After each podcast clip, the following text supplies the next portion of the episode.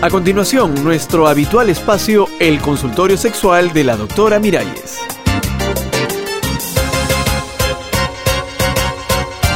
Amigas, amigos, ¿cómo va esa vida? ¿Bien de bien? Pues me alegro. Como saben, en estos consultorios hemos estado hablando de la eyaculación precoz, un problema con múltiples causas psicológicas y algunas físicas. Y en este problema, la compañera juega un papel fundamental.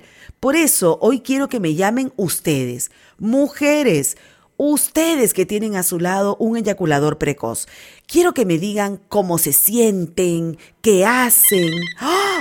¡Uy, qué rapidito están llamando! ¡Aló! Rapidito, doctora, porque yo estoy desesperada. Escúcheme, doctora. A ver, tu compañero es de los apurados. Ay, sí, doctora. Mm. ¿Y él muy vivo? Al principio decía que la culpable era yo, ¿Tú? ¿Y por qué eras tú la culpable? porque decía que como yo lo excitaba demasiado, como yo lo ponía a mil por hora, él no podía aguantarse. Ay, Entonces, a partir de ahí, yo me porté tranquilita, como una estatua. ¿y ahora qué dijo entonces el hombre? Ah, que yo seguía siendo la culpable. ¿Y por qué? Porque como no lo excitaba, Ay. él se impacientaba y ocurría lo que ocurría. ¡Qué bonito, eh! Eso es lo primero que hay que hacerles comprender a estos señores apurados. Que no hay que buscar culpables, sino soluciones. Ay, sí, doctora. Que lo primero que tiene que reconocer el hombre es que tiene un problema y que necesita una terapia. Mandarlo a un psiquiátrico, dice usted. No, no, no, a un psiquiátrico no, no es tan grave la cosa. ¿No? A una terapia.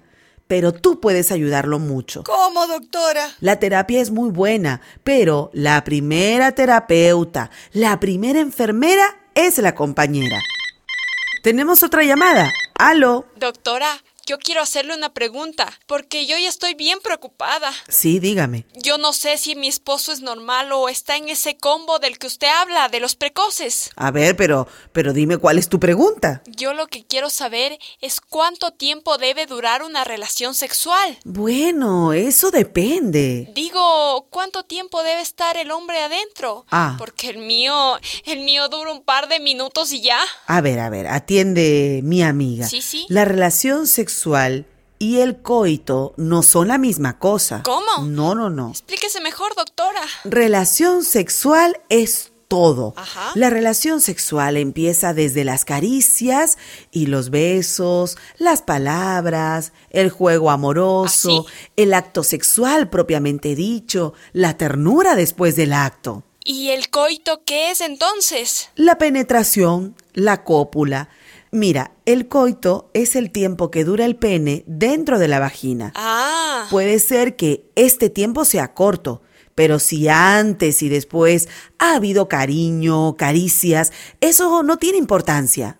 Sígame explicando más, doctora. Mira, supongamos que el coito dura un par de minutos. Ajá. No hay ningún problema, porque ha habido un antes y un después. Ahora sí me entiendes. ¿Y si no hay ni antes ni después? Ah, bueno, entonces las cosas se complican. Si es solamente entrar y salir, estamos ante un eyaculador precoz. Claro. Otros están peor, porque ni siquiera logran entrar. Ay, ¿en serio? Tienen una sensibilidad tan grande que con solo el roce ya no aguantan y terminan. Ay, pobres.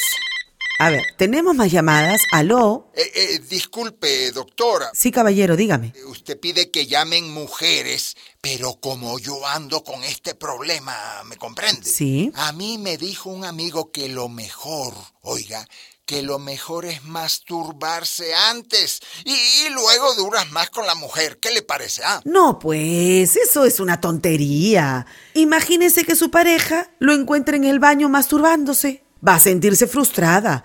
Lo mejor es que usted hable con ella, con sencillez, sin angustia, pero eso sí, con sinceridad.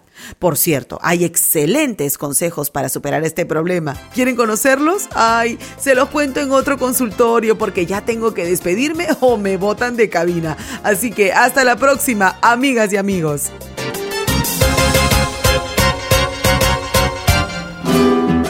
Una producción de radialistas apasionadas y apasionados.